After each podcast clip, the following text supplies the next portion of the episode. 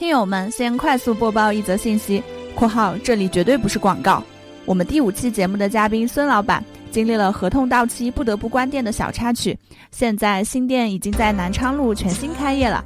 我们会将新店信息放在本期节目的评论区里。上次在评论里问孙老板门店在哪里的听友们可以冲啦！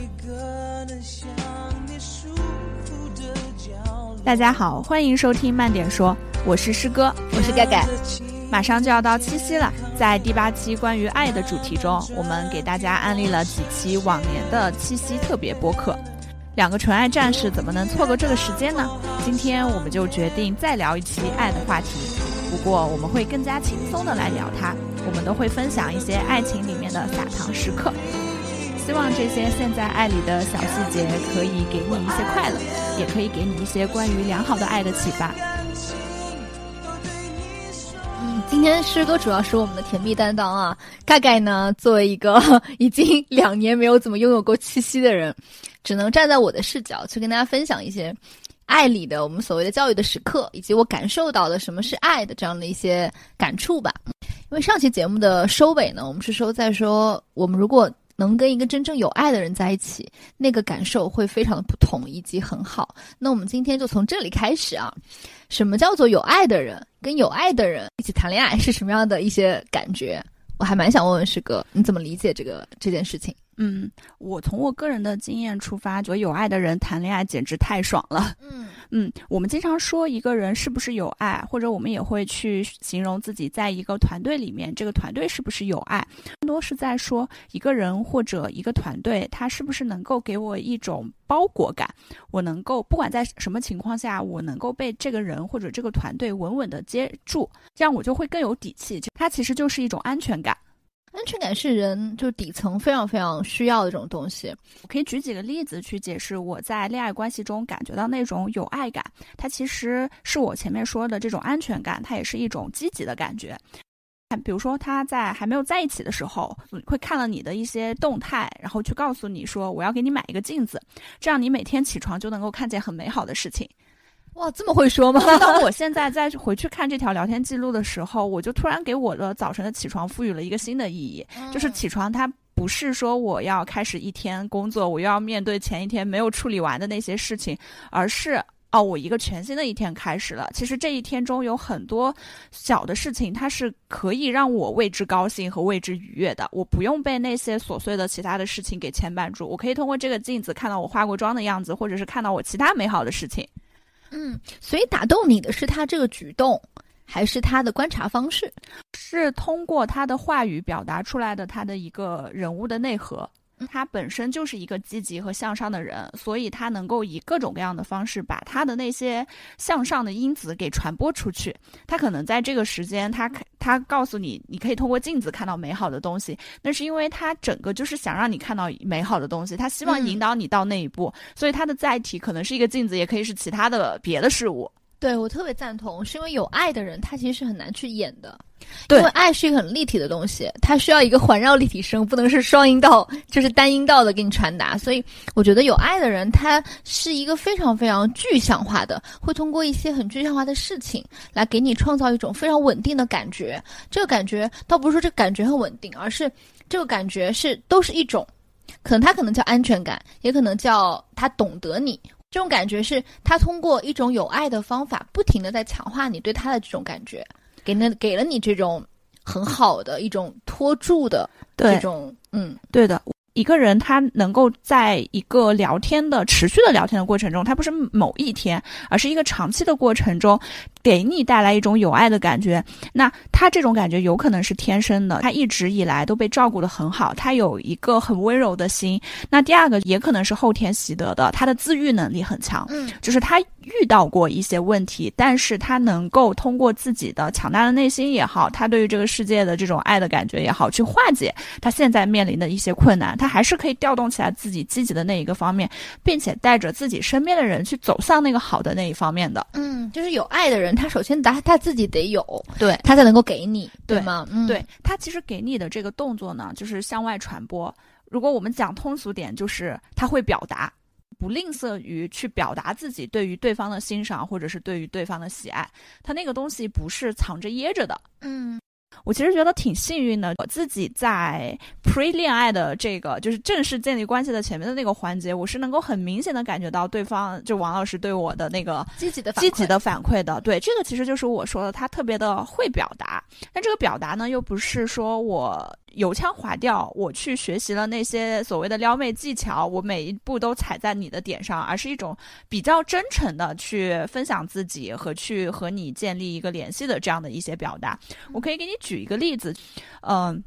就是我觉得这个里面这种表达其实就是像《一九八八》里面阿泽的那种。呃，他的一个个性，《一九八八》里面有两个男主嘛，其实我感觉是双男主，一个是阿泽，一个是狗焕，就大家能够很明显感觉到两个男生的性格特点的非常不一样，非常不一样。狗焕试探，对，试探，然后退，就哪怕话到口了，他都不会说出来，所以其实他也是错过了那个机会。但是相反，阿泽那个很勇敢和很直接的去说出来的。我在看这部片子的时候，就是非常坚定的择善党。然后我在跟王老师在认识、在微信上聊天的时候，哎，我发现他其实也是一个择善党。我们真的都是相信那种爱就要大声说出来的，我说出来就要让全世界听到的那种人。对，所以这个其实就是我们俩的一种一致性吧。也是因为这个，哦，对，也是因为这个，我觉得建立了很多前期的一个共同的话语。就其实直到现在，我们在一起两年了，他还是会说我想你了，就很直接的说我想你了。有可能就是上班的某一个时刻说宝我想你了。好，甜度在此刻先开始上了一格了，特别会表达，这个还体现在他对你的很多事情是事事有回应的。就我给你举一个例子，是前一阵子我们公司办二十周年的一个活动，这个文艺表演的最后就请了那个很多员工去扮麦仔青蛙，就现在非常火的麦仔青蛙。我当时觉得蛮有意思的，就先拍了一张照片发给王老师，王老师当时就回了我两个字：青蛙。后来这些青蛙都上了台上之后，因为那个场景蛮好看的嘛，我又拍了一张照片发给他，他回了我四个字：好多青蛙。就是你会，你本来其实只是说我我看到一个事情，我随手发给你，你回不回都可以，我就是分纯分享。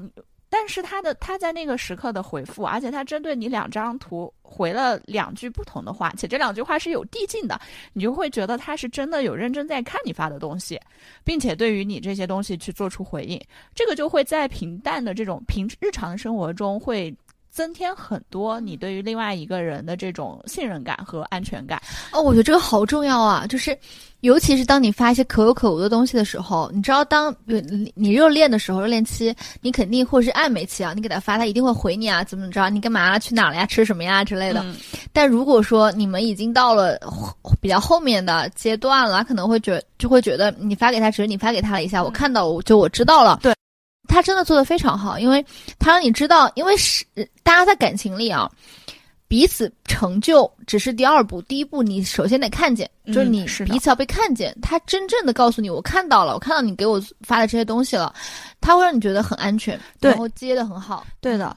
对，就其实我不是一个看到东西会回复的人，我可能在脑子里过了一遍之后，这个这这个信息在我这里就已经完结了。但我其实在想，比如说我在我的家庭群里面以前去发饼饼的照片，就是我的猫的照片，我爸或者是我妈，他们其实也都会看图说话。嗯，他说饼饼在睡觉，嗯，饼饼在抠脚。饼饼在这儿在那，哎，我后来就发现说，其实这个也是他们希望和你的生活建立更多联系的一个方式。他们希望就是在跟你的沟通，可能不只是说吃了吗，或者是你今天在做什么工作，下班了吗？有更多这样之外的交流。所以现在当饼饼已经放在老家，在给他们养的时候，他们有时候给我发一些饼饼的视频和照片，我也会，对我也会有样学样的这样去回他们。是的，我我其实在在这里我想说三点这件事儿。第一点说。他就是你，你，你跟他的回应其实是一个映射的关系，什么意思呢？就是你希望他怎么去回你，你就要他在他发照片的时候怎么去回他，你要稍微的有点这个感觉去告诉他，我希望你是这么回我的。因为我们会发现，如果在一个群里，或者我们三个人或两个人的群，两个人不要群了，就两个人对话里面，如果你发一条消息或发张照片，你就是不回他。你未来给他发，他也可能习惯性不回你，嗯，因为这是一种相互的关系，对，嗯。然后第二个是我们之前就是我之前啊的分享欲其实也挺高的，对一些朋友什么之类的。但是有些朋友呢，他就是看了照片之后，看了一些呃信息或看了一个转发的东西，他就什么话都不说就结束了。然后这个时候呢，我自然而然的就被塑造成为了一个叫做我发东西给别人，我不期待别人对这个事有回复的这么一个人。嗯，但当这个时候，我的分享欲会极为的降低，就我不想再给他发了，给他发嗯他也不会回嘛。我嗯我要找那些能给我回的人来去发，所以其实他会某种程度上逐渐去改变你们俩之间的关系，在这件事情上。嗯，我觉得嗯朋友也一样，情侣也一样。然后第三个是你发一个东西给他，然后他去做回应的时候，其实我们很多的难，很多时候的难题是，他发张照片，比如你发那个青蛙，如果你发给我，我可能真的不知道怎么回应，就是我会问，哎，这是啥？这是最简单的，这是什么呀？你会跟我说一句啊，这是什么什么什么，我就说哦，这样啊，好好玩儿之类的，会评价。嗯但是我发现王老师这个方法特别好，他就是讲，他看图图说话。话，嗯，他挺可爱的，嗯，对，我觉得这个东西，我们我们在回别人给我们的分享的时候，嗯、不要担心你发的这个东，你发的这个回答会让他不知道该怎么去再回你好，嗯。你就给他告诉他，他要想要一个回应，嗯我就给嗯你一个回应。对，嗯所以这里就衍生出来一个小技巧，就叫看图说话。对，这个技巧其实挺重要的，对的也挺也也挺好用的，其实。嗯、对，这是有回应，还体现在就看图说话是回应的一个浅层的表现。就其实更深一层的呢，也是体现在他会对于你以前说的话放在心上，嗯在未来的某一个时刻，他会体现出来，他认真思考过你的话，并且将其付诸实践。我举一个例子，这个感觉真是太好了，我最近有点这个感受，啊我觉得太好了。我我给你嗯还是举一个例子，就是以前我会说王老师他是一个不够浪漫的人，比如说他没有那么多的仪式感，我们也不会互相送礼物啊这种，但在某一个时刻你还是会要一些这种小惊喜的。那有一次，然后我们之前有一次跟。另外一个女生朋友也是一个组织者，她就给我们大概十几个人在群里发了一个邀请函。邀请函就是用那种模板好有仪做的，式感哦。对，就写了我们哪一天在杨浦滨江做什么活动，大家在什么时间过来这样的一个邀请函，然后扫码，可能也就是进到我们的群里面。嗯，后来呢，王老师就学会了这个事情，他就有模有样的在我们要去迪士尼之前给我发了这样的一个邀请函，就邀请小师哥 在什么什么时间去迪士尼。你还说王老师不浪漫，我要给他证明，这种事的这种事儿真的，你拉你拉一百个男的，也就一两个能做得出来吧，真的是太好了所以。你的那一个时刻，你对这个人的感，就你在那个时刻的体验感，真的会极致的拉满。这个比收到任何的礼物都会让你觉得开心。哎，我跟你讲个事儿，我之前谈过一个很短暂的恋爱，跟一个外国人，然后呢，他有天找找我去看电影，因为他不太喜习惯，我不知道是外国人不喜欢，还是不习惯，还是不知道能网上买票。他说好韩国看电影，我说好，那个看电影。然后他当天，呃，他他之前哈，就是在韩国看电影之前，他给我手手画了两张电影票。他说这个电影票给你的，你什么时候想邀请我去，你你就把这个票给我。啊我就来帮你买票，我们就去。他就把那个纸质的像小学生一样画的那种 那种电影票给我，然后那个是我收到的，就是没有人再会留电影票了嘛。但当然，当然，这个这个真的是我当时觉得非常非常浪漫的一份礼物。首先，他把选择权给了我；其次是嗯他没有说。你跟我说一声，你什么时候想看电影了？我去买票，我们去看吧。不，他给我一个非常非常可爱的东西，就是你会发现，嗯，他还是很童真的，也还是很浪漫的，还是很在乎你们之间这种非常奇怪的互动。对嗯，我觉得真的很可爱，嗯真的是有时候我们在爱里面被打动的，就是这种小小的细节。很小的瞬间。嗯，嗯，其实，在这个小瞬间上，我还是挺会的，就是就是这帮臭直男们不太会，需要大家多男生们多听听我们的节目，知道一下我们是二：学习制作邀请函。有道理，有道理。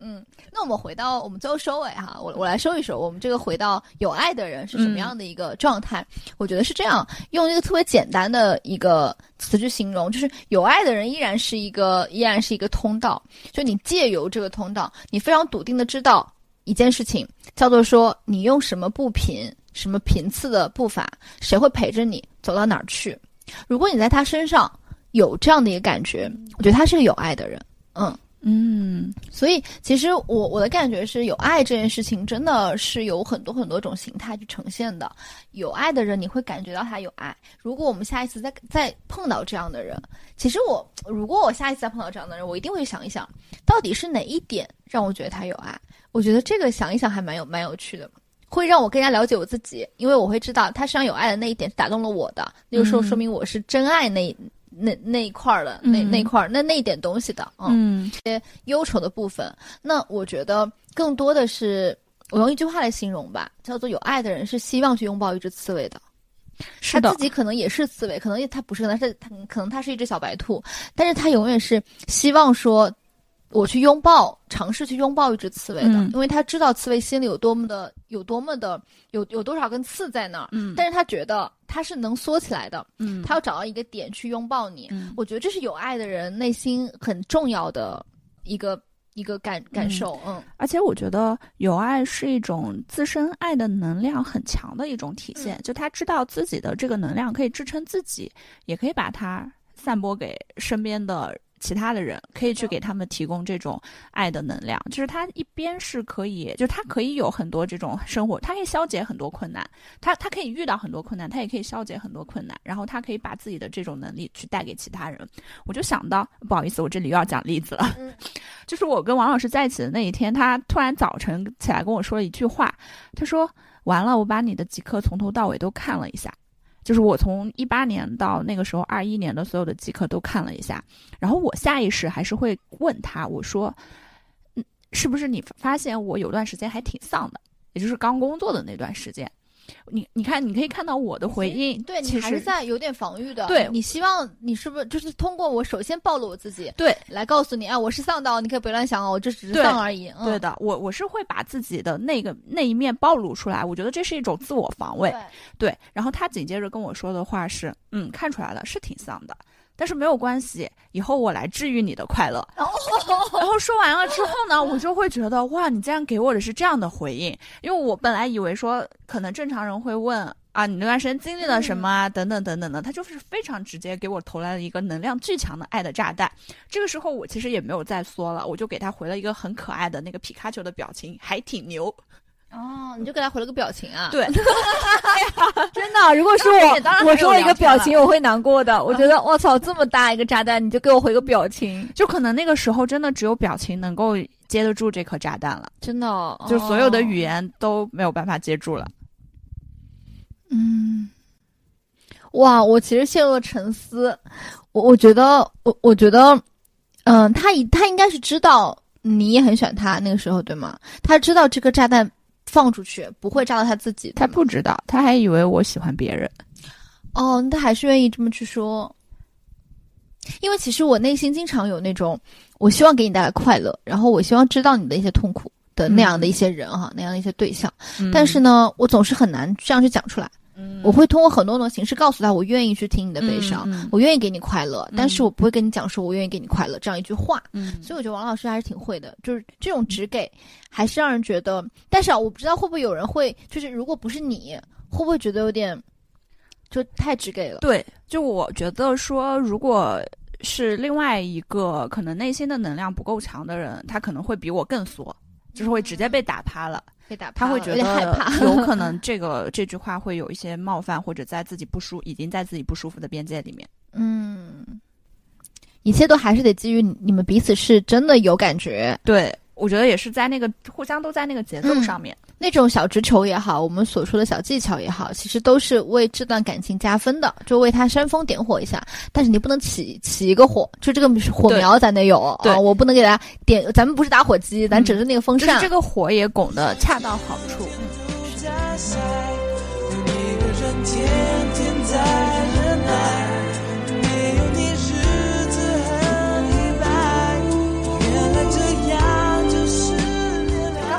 说到了这个持球的这个话题哈，就我在谈恋爱的时候，我有一个非常深刻的感觉是，好的爱情它不是一种博弈和拉扯，因为现在大家说。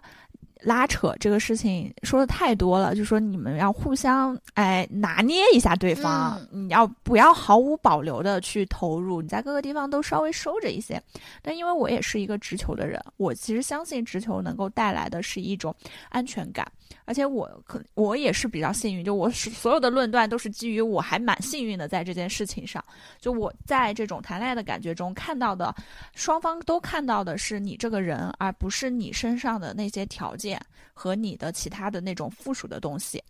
就我认为博弈和拉扯有时候是基于说你的条件，我要去想办法去匹配。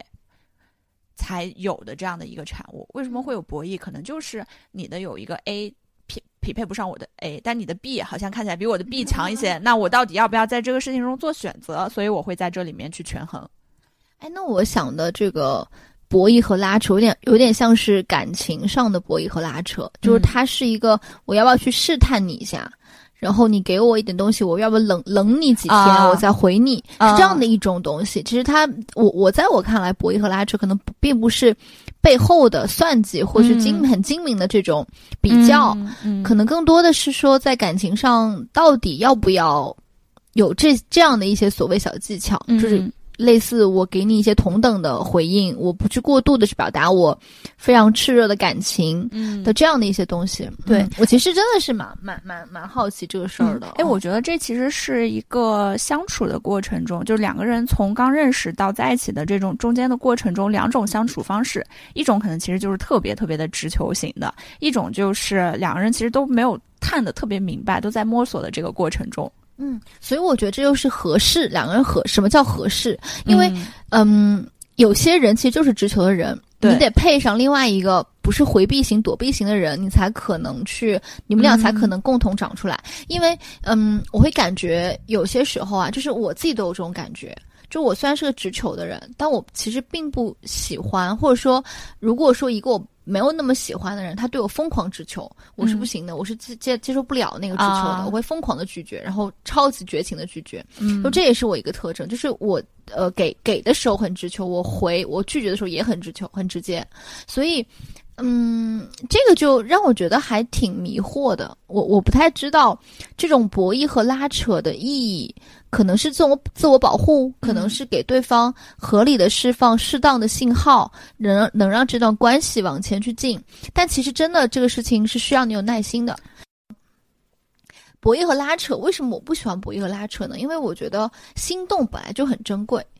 就是嗯就是我觉得两件事情是非常非常珍贵。第一件事情叫我喜欢，就是有钱难买我喜欢嘛，就是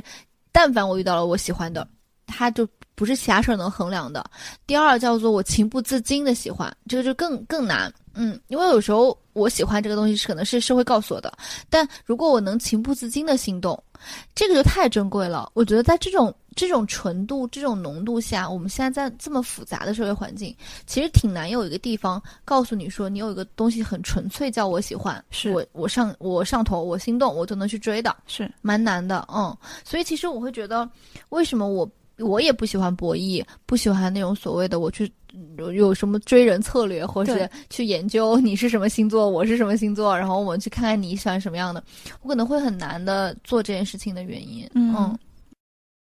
其实很多很多感情现在在当下是被催熟的，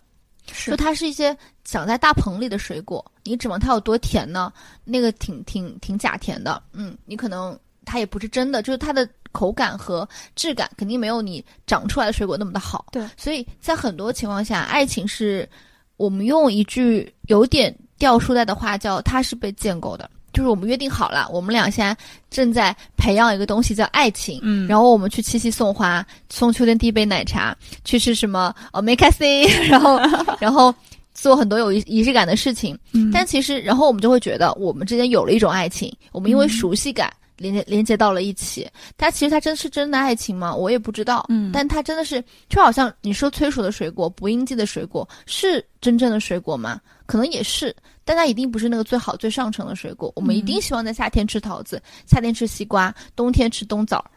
然后呃五月吃杨梅。对对，所以我觉得。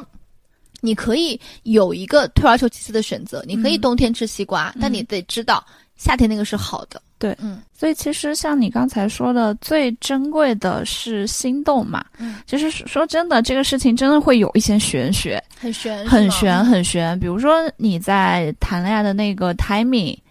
是不是比如说自己是一个比较放松和没有压力的一个状态，它也会决定了你在面对即将开始的一段关系的时候，会不会去考虑那些这个人以外的一些附加因素。哦我我反而有一些不太一样的感觉。我的想法是，坠入爱河的人都一样，哦，都一样，就是不一样，只在于你，比如说十七岁跟你七十岁，你坠入爱河的时候，你考虑的事情。我我反而觉得七十岁的人啊，他更加慷慨，更加宽容，更加敏感。但他可能更加迫切。但是，嗯坠入爱河的人都一样，就是你依然会啊。因为对方的一句话、一个消息、一个眼神，你觉得心脏所谓漏了一拍，心脏所谓停跳了一下那种类型的，它一定是存在着共通的一种人类的情感的。嗯。你你你所说的可能，我要考虑更多的，呃，一些社会要素嗯。加在我身上的一些社会的标签是不是匹配的，嗯别人的看法之类的。我觉得在你真正坠入爱河的那个时候，嗯。你是一样的。嗯什么时候不一样呢？叫做我要找个人结婚，那个时候不一样。我要 我要对我要跟别人匹配上别人的步伐，他们生孩子了，而我却没结婚，那个时候不一样。但是坠入嗯爱河的人不会老，大家也都一样。哇，这句话说的特别好，真的哇，鼓掌鼓掌。我我们在说为什么我跟这个人在一起，其实这个东西都是后验的，就我们去分析当时的一个情景，我我们也没有办法把自己带入到另外一个年代、另外一个年龄下去，再去做同样的事情，会不会嗯做出同样的选择？真的对，所以其实刚才你说的那些特别打动我。嗯然后关于这个拉扯和博弈哈，其实我还想分享一些比较有趣的事情，就是你在打直球的过程中，你也是可以有一些就是小小的拿捏对方的这种很真诚的小技巧的。啊，对我们刚刚讲了几个是吧？第一个是呃发邀请函，发邀请函是第二个，第一个是看图说话，看图说话，看图说话，发邀。请函，对，第三个怎么样真诚的去拿捏对方一下下，这个可能会让你们的关系更进一步的，哎，有这么一个升温的过程。就是我在跟王老师聊天的时候呢，我们俩都喜欢一九八八嘛。那也是因为我把他的所有的集客都先看了一遍，哎，我发现哦，原来他在一九八八里面最喜欢的人物角色是娃娃鱼，娃娃鱼大概是一个男四还是男五的一个角色，但他是一个 很睿智，就很有智慧，也能够粘合大家关系的这样的一个存在。每一个就是自己生活的这种小小团体里面，其实都缺少不了这样的一个人。我在看的时候呢，也非常欣赏的娃娃鱼。那我没有特别喜欢他，但我对这个人也是有很有好感的。所以在我们俩聊天聊到一九八八的时候，我就会告诉他说。哦，我最喜欢里面的娃娃鱼。对，其实我会很喜欢我很喜欢阿泽的，但我也会很喜欢娃娃鱼。我就告诉他说我是最喜欢他的，所以其实就是很真诚的也表达了一下，当然也有一些小小的伪装在里面。就你一下子会调动起他，他觉得说哇，我跟这个女孩真的太有共鸣了，我就一定要见到她，嗯他懂我。对我想要再进一步的去了解她。嗯，我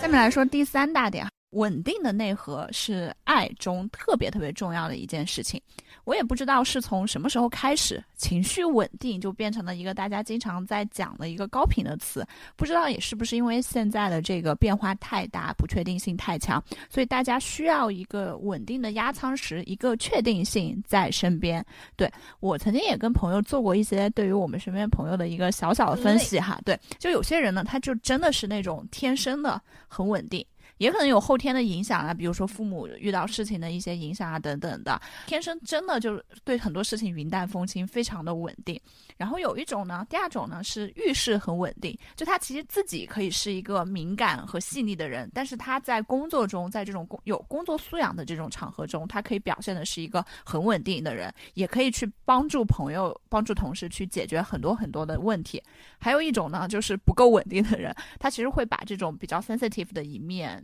会带到生活啊、工作的各个这种场合中，哇，你真的解决了我很大的一个问题。是吗？我之前一直没有想清楚我喜欢什么样的人，因为明显我喜欢稳定的，嗯但我又不希望他太稳定。啊，太我现在稳定会无聊。对，我现在找到了他，他叫做遇事稳定。就就是说 sensitive 的那一面，比如说他对于音乐啊，对于有些东西很感性的那一面是吸引到你的。是的，因因因为因为这一点是跟我是同频的，嗯就我们会找一个同频的点，一起去制造快乐和悲伤，一起共享这种呃情绪上的起伏和波澜。我觉得我们才能够算是共共共同度过了某一段人生。嗯但如果他很稳定，因为我是一个很 sensitive 的人，然后我的所有的 sen- sensitive 的情绪，在他眼里不值一提，或无无伤或者是不是么很重要的事儿的时候，我会有点去怀疑我到底在干嘛。嗯嗯，我希望他是能很好的去理解。但但是如果你是一个非常非常稳定的人，我是觉得你不太可能理解。啊你可以说你理解，啊但你不会。不太可能真的理解，真的理解嗯嗯所以我其实是需要他有很多很多 sensitive 的嗯点的，但是我又不能接受这个人就非常非常文艺或非常非常 sensitive。那嗯我因为我其实就不是一个这样的人，我就是会相对来说认为我是一个有一定稳定的一面，嗯但我还是能够就有一定 sensitive 的一面、嗯敏感的一面，但嗯我大概率上还是能够更理性的去分析一些事情的。明白。或者说我的我因为我是 E ENFJ 嘛。那个 F 的维度是 feel 的，但嗯 feel 的点不是纯粹的 feel，、嗯是带着理性去 feel 的，嗯啊，就是我 J 的一面。啊所以其实我会觉得，我终于想明白了，我喜欢的是，啊就我想要的伴啊侣是一个什么样状态的对人。对嗯，就我之前有一个暴论，就是呃，喜喜欢就跟我喜欢一样乐队的人，最好不要做我的男朋友。所以毛东不能 没有幸运做你男朋友对，啦。就毛东这个事情，就前面也有朋友问过我说，如果毛东追我，我会不会愿意做他女朋友？你赶紧来试一下。我就很很理智的说，嗯，不会，因为呃，能我我喜欢毛书记也是因为他的那个感觉，他嗯。比如说他对于很多事情的体察和他对于很多事情的这个敏感度，像他现在更新的这个最新一期关于妈妈的这个播客，就大家能够感觉到他是一个多么多么敏感的一个人，所以这一面的话，在我的生活里，我有可能招架不住。哦，嗯明白。我其实选毛东是因为我觉得他跟我很像，我倒嗯没有想觉得他很适合当我的伴侣，我觉得觉得他跟我非常像，就是他是男生版本的那个。其实我也是在慢慢慢慢听了更多的节目，看了他更多的东西之后，感觉到那一面的。我最早喜欢他，就是因为他唱歌好听。啊，这倒是哈，嗯嗯，这点这点不太像我。哦，那哦后面，哦对，所以这个，所以说稳定这个东西比较分人。就你如果你期待遇到一个天生就稳定和波澜不惊的人，这个概率是有一点小的。嗯但是呢，我觉得它还有另外一种解读，就是一种解决问题的能力。就是说，你在遇到过各种生活啊、工作上的事情之后，你锻炼出来了一种面对问题你坐怀不乱，你知道如何去解决这件事情。嗯，我举一个很小的例子，就是我之前有一次把我的电脑屏幕给砸碎了，砸碎了之后呢，我就很。首先我很难过，因为它是被我自己不小心拿手机屏戳了一下，就并不是吵架砸砸碎的。它也不是自己意外就碎了，哦而是我自己不小心操作失误砸到了。这是第一。第二呢，换屏它其实挺贵的，因为电脑屏幕是电脑中间特别重要的一个零件，换屏很贵。第第三，我第二天要去重庆玩，我突然临时间电脑坏了，我不知道该怎么办。对，但是像王老师他就会，首先他会来安抚我的情绪，他会告诉我说这个事情没有什么，就是你就算换你花钱呗。就这个钱我我也可以给你掏，就这个事情没有什么。第二呢，他也知道像什么苹果 Genius Bar 这种东西，就很快帮我去预约好了，就安排好了我那一天的行程，就告诉我说你今天晚上要留出来时间，我们要去修电脑。对，然后第三给了我一个替代的解决方案，如果今天电脑不修，我电脑借你用，我们明天出去电脑你可以照样带着，你那些文件我都可以帮你传过来。就其实我自问我自己，如果是我身边的一个人，他在这样的一个情况下，我不一定能做得到。我会心里先会有一层浅浅的责怪，我觉得哇，在这么紧急的时刻，你怎么还会你干这种？对这样子的话，我今天晚上还有一个时间是要带你去修电脑，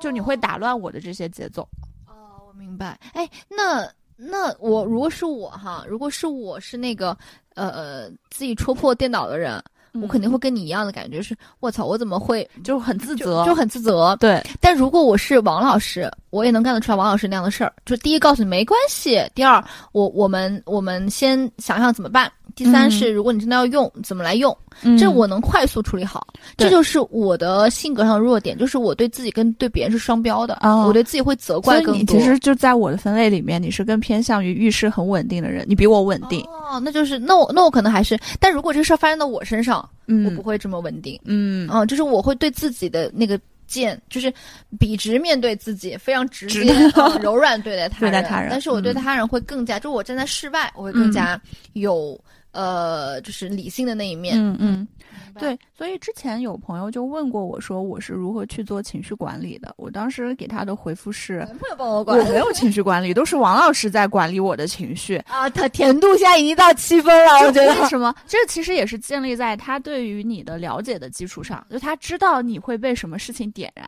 他知道你会被各种各样的小事儿点燃，所以他预感到呃这个事情今天可能要点燃你的时候，他会提前给你来降温。哎，其实关于稳定，内核稳定，我我我有一个理解，是说他知道什么是不稳定的，他才能够让自己稳定。什么意思呢？就第一刚刚讲的，我们的关系是一个波动性的往上走，他嗯呃明确的预知到这一点，啊所以他预知到里面会有很多很多波动，但他知道大趋势是什么，所以他很稳定。第二个是说，他知道生活最稳定的事情就是求而不得，很正常。嗯嗯，就是我觉得我很多时候，我希望去做一些给一些只求，做一些动作，嗯很大的原因是我不能接受这件事情是我没得到的。啊，如果没得到，那就是我们做的事情不够多，不够努力，不够不够上进，嗯不够嗯去做更多动作了。那我就会觉得，那我要做，那我一定要做的。不做的话，那我我们由我不由天啊，对吧？所以我其实一定要去做这个动作的背后，就是我逃避那个世界上有些事情我是得不到的，对我是求而不得的那个事情。对正因为可能内心情绪稳定的人知道，是求而不得是非常正常的，所以他不需要去做很多的动作、很多反应来去承接这这种逃避。所以我觉得这一点也是很重要，就是因为你知道什么是真正意义上波动的东西，你才能做到自己是稳定的。就如果你想象生活是一个平原，或者就是一个封闭的答案，那你在这个路上，但凡遇到一个石子，它都会让你产生这种不稳定的波动。没错，但如果你知道就是 it's normal，就这就是正常的事情，那你其实整个人的会稳定，稳定系数会高很多。嗯是的，是的，没错。对，我觉得我我我其实过去几年的成长，就就是在修正学校的那个状态中，你认为一切都是应该顺着你的那个想法去走的路径。符合你的期待的。对太阳天或下雨天，人挤人的咖啡店，找一个能想你刚我们聊到说呃，情绪稳定还有一层意思叫我能够帮你解决一些问题哈。我其实是有一点点疑惑这一点的，就是我其实会比较担心我的伴侣把生活想象成一个一个的问题。嗯呃，这一点我有点担心，因为他会变成了他需要帮助我们去解决这个问题，但其实我觉得更重要的是我们一起解决问题，而不是解决问题。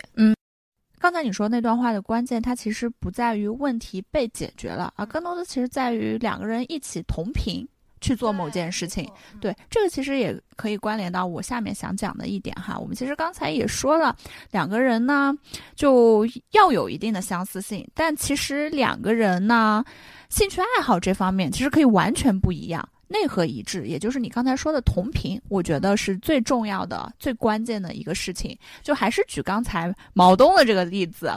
毛东应该算是跟我，我觉得通过播客等节目，我觉得跟他兴趣爱好还蛮一致的，都喜欢唱歌，然后歌的品味也比较相似，也都很喜欢看这些文艺方面的一些作品。但如果你看王老师呢，王老师可能是一个兴趣爱好和我截然不同的人，就他很喜欢运动，但我是一个运动废柴。他非常喜欢在运动场上去表现自己的能力，而我是一个在运动上面其实完全是屡屡受挫的一个人。但是呢，我们俩会有比较一致的这个内核，就类似于说他在运动中他也能够体验到快乐，那我也可以在我笨拙的这种运动中也逐渐逐渐感觉到快乐。所以这个其实还是说明我们有话去讲的。包括说两个人对于生活的态度啊、目标啊等等的，这个可能在比如说你结婚后的一些场景会更加的适用，就你们有共同的目标和为之共同奋斗的这个意愿。嗯，我理解。哎，我刚刚想到了一点啊，就是说我们爱情的存在是从什么时候开始发生的？嗯它无非是两个场景，一个是你们有很多相似的东西，比如我在音乐节碰到了，我们在呃，比如说工作上都很拼，比如我们俩都很佛，都有可能哈。然后碰到了，就是因为这个引发了一些共鸣，而产生了爱情，萌发了爱意。还有一种是我们俩完全不同，被你吸引了。对嗯，我被你身上非常不同的部分吸引了。然后呢，慢慢慢慢的，大家就会往两边会一起靠。你就会变成了，你就会发现这个人身上有你相同的部分，又不同的部分，然后你们的挑战就成为了怎么处理你们之间的这种这种差异。对。然后你刚刚讲的事情就是说，我们在处理差异的时候，内核是一致的。我们其实真的很难定义这个内核到底是什么。嗯它是种隐隐中的告诉你跟他在一起是舒服的，你们俩之间面对某些事情的看法不会不会出现很激烈的差异。对，嗯，比如说 我们所谓男女问题，有一些家庭观念问题，有一些前后的这种很多很多对世界观的这种认知的这个问题，嗯它不会有很大很大的差异。嗯，它会被我们称之为是内核，其实比较同频。嗯，但我我其实还是有一点点疑惑，或是没有想清楚的是，到底我怎么去观察我跟这个人的内核是不是一致的，嗯还是说它是一种感觉，一种我就是我觉得一致，那我们可能就一致，或者说我是一种感觉，是我们俩在一块儿我觉得很舒服，可能它就一致。嗯这到底是种什么样的东西呢？我其实没有很很好的想清楚。嗯，我觉得你们俩在一起舒服，这是第一层的一致，就是你还是得往，比如说你如果跟他长期相处，肯定还是得走到价值观那个层面的一致。这个就是要在长期的一些过程中，甚至是在一些这种冲突、吵架的过程中，你慢慢感觉到的。说这个人在面对这样的一个有分歧的问题的时候，他的观念是什么样子的？嗯我们如果说彼此各让一步，能不能就这一个问题达成一个共识？还是说这个问题我们就闹掰了，就没有办法在这个问题上继续讨论下去？嗯，对对，其实我我会觉得，在这些不同的价值观上，你呃能发现你们俩同频或不同频，最核心的原因是你足够的你的价值观足够的稳定，稳定对，嗯因为你自然而然你一定会碰到说，我给你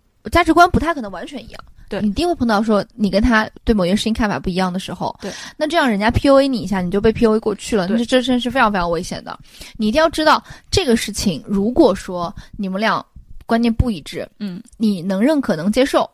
他就没有碰到你真正的价值观的内核上。嗯我们在这个维度上，我们只是保持不同的意见。是但如果你发现无法忍受这个事儿，我我也很稳定，但是这个事情我就是不能接受的，是你就要去思考一下，它对你来说是不是很重要重要的如果很重要，你们未来就是一件很重要，对你来说很重要的事，未来一定反复碰到。对，嗯，其实这个就是一个底线问题。对嗯，飞到这个城市另一边，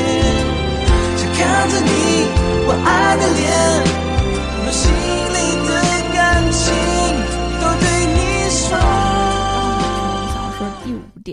就是吵架吵架也是一种沟通，在吵架的过程中，要找到能够去和对方沟通的一个 flow，就是跟他沟通的一个节奏。对，其实每个人走过上头的那个阶段，都是要去学会经营的。就是两个人走到一起，怎么可能没有摩擦？你说自己跟自己有时候都还有一些天人交战的这些时刻没，错，对，嗯所以吵架真的是一个非常非常正常的一些事情。我跟王老师呢，我们俩都是在生活习惯上真的可以说是磨合的非常非常少的了，但是还会遇到双方争吵的这种时刻。那有时候真的不是因为某个具体的事情，而是因为可能自己的那个情绪正好在那儿了。化解这种情况的第一点，就难免需要双方有一方去迈出跟你和解的那一步。就如果两个人其实都是带着气的。我不想理你，你不想理我，那两个人的这个话口没有办法说开，这个事情没有办法说开，就会永远的带着这个这这个问题去结束今天也好，或者说可能这个问题就会永远的被带到下一次。你在下一次吵架的时候，它还会被拿出来，你就是重提一遍。所以其实一定要有一个人可能先让步，就走到那个沟通的节奏里，也需要去知道对方生气的那个点到底在哪里。比如说。王老师他有时候生气，他就是因为说我在把我把跟他吵架的事情告诉了我的 闺蜜们，他会觉得你不应该把我们俩的事情告诉更多人。他面不太面子他作为 一个男生，就一个男生，我我是很要面子的，我在别人心里的形象还是要有的。对你不能把我的这个形象给毁了。所以我再去跟他道歉或者我去安慰他的时候，我其实要说的，我就是要把这个点说出来，他才会觉得哦，你真的是理解到我了，你这句话真的有安慰到我。对，这样才能把这个沟通继续下去，否则你们俩其实就还是在各说各话。对，其实我觉得关于吵架，我们刚刚讲的很重要一点是，第一，你别害怕他，对他是个特别正常且能够帮助你们更推进一层关系的这么一一件事儿哈，我觉得吵架不用特别担心，也不用特别害怕，你对你必须得先学会跟爱人怎么去怎么去面对冲突，嗯你才能跟陌生人冲突。我觉得嗯这事很重要。然后第二个，我我刚我其实有个原则，关于吵架上有个原则，它叫做我们一定要找到共鸣点。什么意思呢？如果我们发现这个地方，呃，就如果我发现我们这个事儿观点不一样，我们就一定要态度要好，态度要一致。嗯如果发现我们态度、情绪特别不好，我们就一定要知道观点是一样。什么叫观点？比如说，我们俩一定是为了想把这个事儿解决，或我们俩嗯为了想把今晚度过过去，就目标是一样。所以你一定得找到一个共鸣的地方，对，才能够让这个对话往下继续。你你，如果你们俩发现观点不一样，我情绪也都不好，那这这个就没有任何立足点。对，嗯是你们的发力方向会特别特别散。对，然后第三个是。你刚刚讲的，就是如果王老师爱爱爱面子，不能说他爱面子，对不起，王老师，就是不，王老师不想被剥面子，你就别剥。但这个时候你千万别 去跟他讲，人为什么要要面子，就是你不要在人的属性上跟他争。如果我爱美，你就说，你说你夸我不好看，你就问人为什么一定要爱美？你让我怎么回答你？我一定会用情绪来冲你。那这个时候是一发不可收拾的。你不要在这些他认触为是一及到根本原则。对，就是他已经改不掉的事情上事儿上反复的去敲打，这个有什么意义吗？你们俩又又为了面子去生活吗？这事儿很有意思哈，我们就不要干这种事情。所以吵架是有一定的、有一定的，呃就是有一点小技巧科学的，啊嗯，是有点是有点科学的。划重点，吵架也有小技巧。对，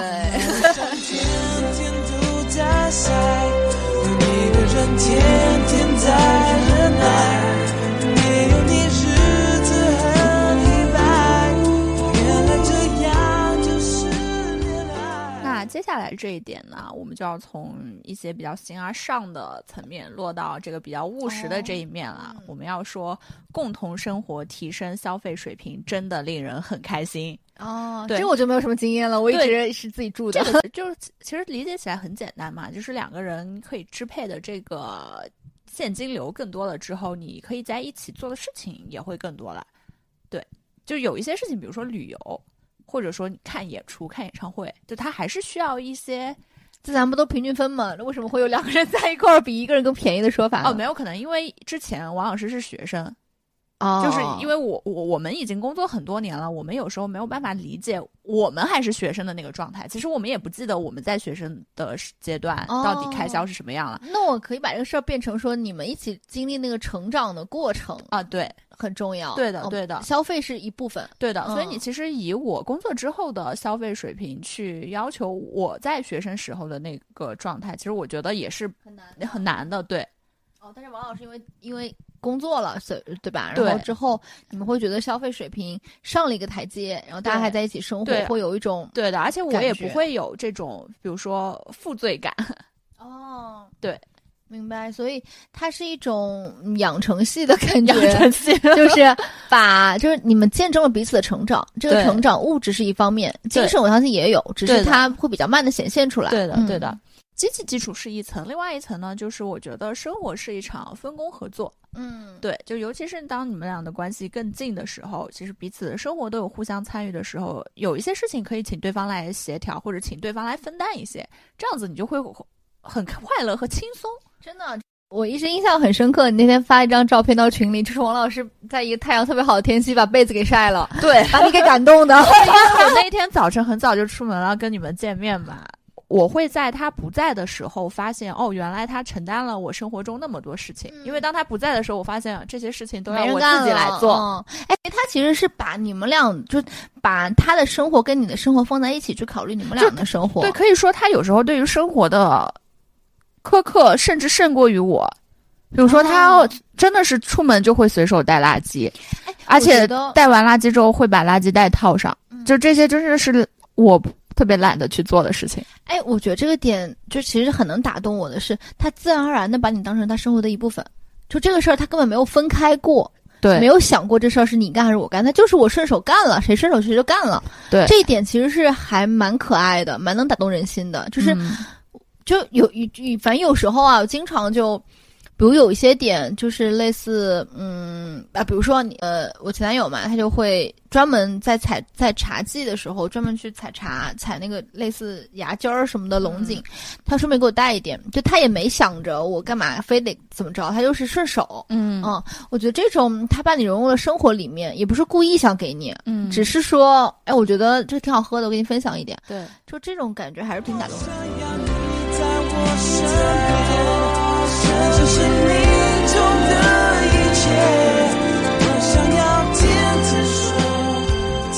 下面两个我们来水一水，我们聊一些轻松的。就第一个呢是颜购的快乐谁懂？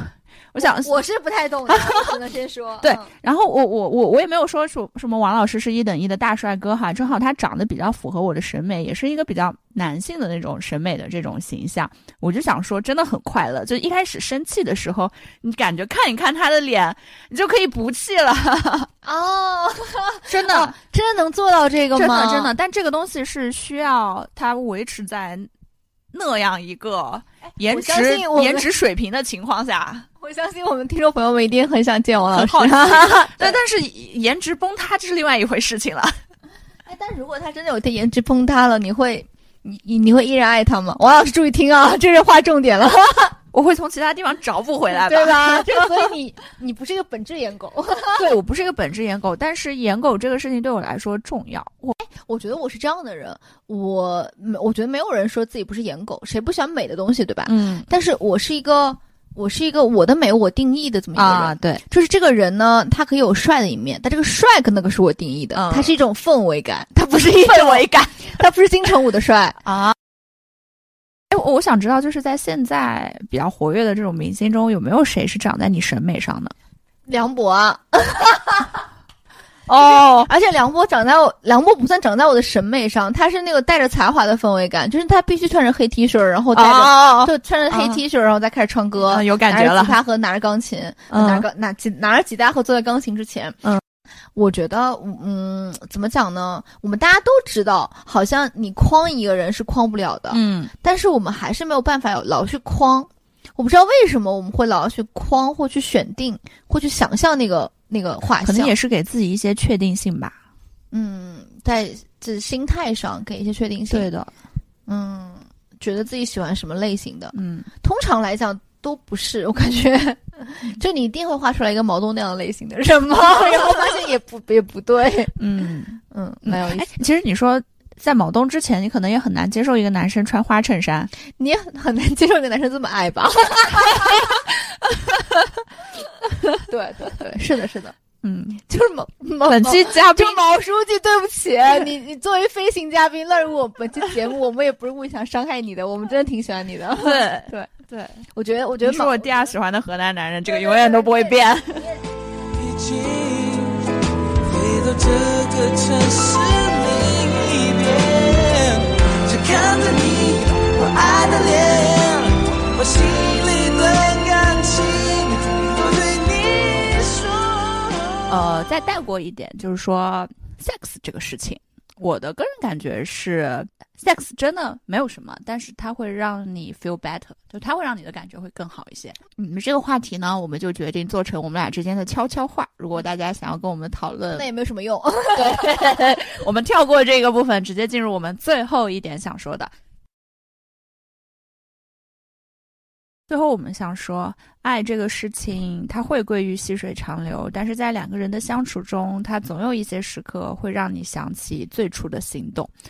对，你会慢慢忘记为什么喜欢他。比如说，我最早跟王老师在一起的时候，我可以跟很多朋友去讲我们那些他发给我的消息，那些细节体现他是什么样的人，我为什么对他感兴趣，我能讲很多很多。但这个准备这次的这个提纲的时候，其实就会比较困难。我就在脑海里面疯狂的去想啊，到底是当时哪些细节打动了我，我就回去看聊天记录啊，看我当时发的一些东西，哦然后慢慢的去对归纳出来，因为很多真的忘记了，它其实就变成了一个日常的相处，对，就会变得非常非常的日常。你可能真的就是每天在想，啊、今天上班吃什么，周末干什么这样的一些事情，对，呃，然后对那其实，在这种情况下呢，如果说，比如说你可能遇到了一个像他给你发邀请函，或者说啊他做了一个晒被子这样的一些举动，就这种小事是会让你想起最初为什么选择他，会想起最一开始的那种心动的。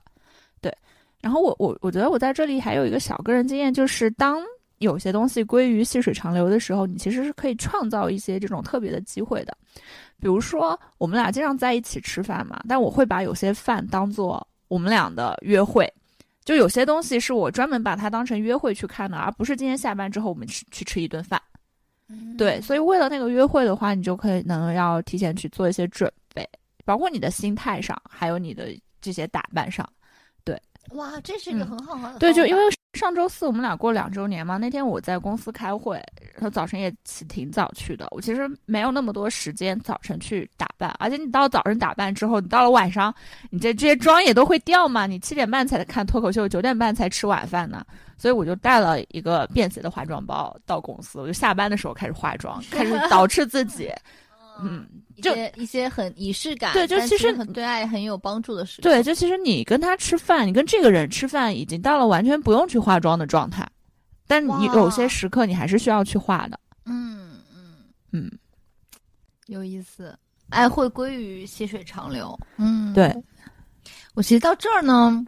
因为我们其实从上头从心动到聊到爱会归于细水长流，然后怎么样在这个长流里面创造一些小波澜，对，就是完整经历了爱的整个过程。其实我觉得还有一个过程我没有说，嗯叫失去。嗯就是一些求而不得的爱，一些嗯我注定要丢掉的或要说再见的爱。我觉得这个爱可能也是我们从细水长流之外再单独拿出来说的一个部分了哈。那从上头到经营这份爱，到尝试我们吵架，然后去修复它，然后最终归于细水长流，或者说最终我们失去这份爱。嗯我觉我觉得整个过程走过这么这么一次之后，你其实更更加深刻的知道什么东西是我不想要放弃的，嗯什么东西是我其实丢掉，为了它做改变也无所谓的。嗯我我从来不会觉得，因为我们现在很多很多叙事是说，人要独立嘛，人要先有自我嘛，我不能为很多人改变很多事情。很多人现在也不并并不愿意为爱人改变一些事儿了，因为我都能过，我干啥为你改变呢？对吧？对。但是我反而觉得，这个你发现你自己能改变什么的这个过程也很重要啊。嗯就因为他会，他的另一面就是那个有有一些事儿我是改不掉的，我其实越来会通过这个事儿来发现这这些事情的边界之后，我才组成了一个更好的我自己。嗯所以其实这一点我觉得很重要，就是他有一个过程是这么，就是他一整个这样的过程经历完了之后很重要。如果你就算是失去了，没有回归到细水长流，他也很好。嗯，嗯。然后第二个是，我觉得只有失去过一份爱，你才会知道说纯爱战士是真的很可贵。嗯。就在当下这个年代，我们如果能遇到一个纯爱战士，如果他是你的朋友，请好好珍惜他；如果他是一个节目，请好好听完他；如果他是你的伴侣，嗯，呃，我觉得是值得宝贝的一个伴侣。对的。还想最后还想分享一首我特别喜欢的讲爱的歌词吧，就是在张信哲《爱就一个字》这里面去说的，两个人相互辉映，光芒胜过夜晚繁星。嗯，哇哦，不过他一开始不是《宝莲灯》里的歌吗？嗯，两个人互相辉映。光芒胜过夜晚繁星。哦，喜欢这句话，真的很好。嗯，嗯，简单但是质朴且有真理。对，马路上天天都在晒，跟每个人天天在忍耐，